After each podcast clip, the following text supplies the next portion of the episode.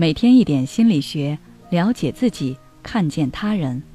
你好，这里是心灵时空。今天想跟大家分享的是，如何判断一个人是否在说谎。在生活中，你能看穿一个人是否在说谎吗？你在判断一个人说谎时依据的信号是什么呢？有人曾经对我说，判断一个人是否说谎。就是看他是否敢直视你的眼睛。如果对方表现得躲躲闪闪，回避你的目光，那就代表对方很心虚。但是后来我的一个老师又说，大家总以为说谎的人会不敢直视别人的目光，恰恰相反，越是说谎的人，越是喜欢直视你的眼睛，因为他想确定你是否相信他所说的话。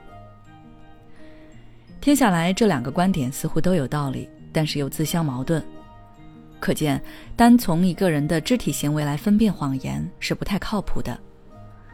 德克萨斯基督教大学的心理学家就曾经做过一个研究，他们特意对比了说真话的人和说谎者的行为，结果发现，在行为表现上，两者并没有什么明显的差别。那些说谎者和说真话的人一样会直视别人。也没有出现我们认为的会有紧张的手势，在座位上坐立不安等等之类的表现。如果非要说有区别的话，那就是说谎者会比说真话的人更加镇定冷静。既然这样，那么我们是不是就没有什么有效的办法去判断一个人是否说假话了呢？并不是的。研究者们又去仔细对比了说谎者和说真话的人的其他表现，终于找到了一个比较靠谱的判断依据，那就是听说话人的表达语气以及用词。怎么听呢？大家可以先听下面这两段话。第一段话是这样的：我很喜欢看书，嗯，不是有一句话说“书中自有黄金屋”，读书多肯定是没有什么坏处的。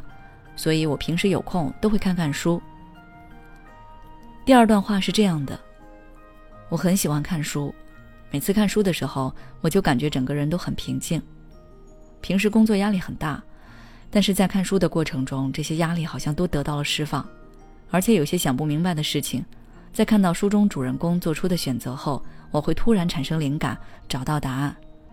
所以现在我越来越喜欢看书了。听完这两段话。你能判断出谁是真的喜欢看书吗？很明显，说第二段话的人才是真心的喜欢看书。两段话在表达上最明显的差别是，第一段很少谈及自己的感受，讲的话是很空泛的；而第二段都是在讲自己的感受，并且会通过一些细节来说明感受，比如会产生灵感。因为只有亲身体验过、感受过，他才会有这么清晰的直观感觉。而说假话的人，因为害怕说多错多，又缺乏真实的感受，所以只能做泛泛之谈。除了上面说的，说谎者在表达时会有很少谈及自己的感受，语言描述上经常会缺少细节这两个迹象之外，还有其他几个比较明显的表现。第一。当你追问对方细节时，对方容易出现停顿、犹豫不决的情况。第二，因为是编造的虚假的事情，为了减少自己的心虚感，说谎的人会尽量避免使用指向自己的话语，他们不太会说“我”，而是会说这件事、他这样的第二或第三人称代词。第三，一般情况下不会注意的琐碎细节。说谎的人却会描述的很清楚，比如，你问我昨天几点做了什么事情，我可能就会坦白的告诉你，想不起来了。而说谎的人就会很详细的告诉你当时他在做什么，似乎把每个细节都记得清清楚楚。其实是因为他预先准备好了自己的说辞。如果一个人真的说谎了，只要你学会聆听这些信号，就很容易抓住对方说谎的漏洞了。好了，今天的分享就到这里了。虽然说一个人的肢体语言不能完全可信，但是却可以为你提供一些参考依据。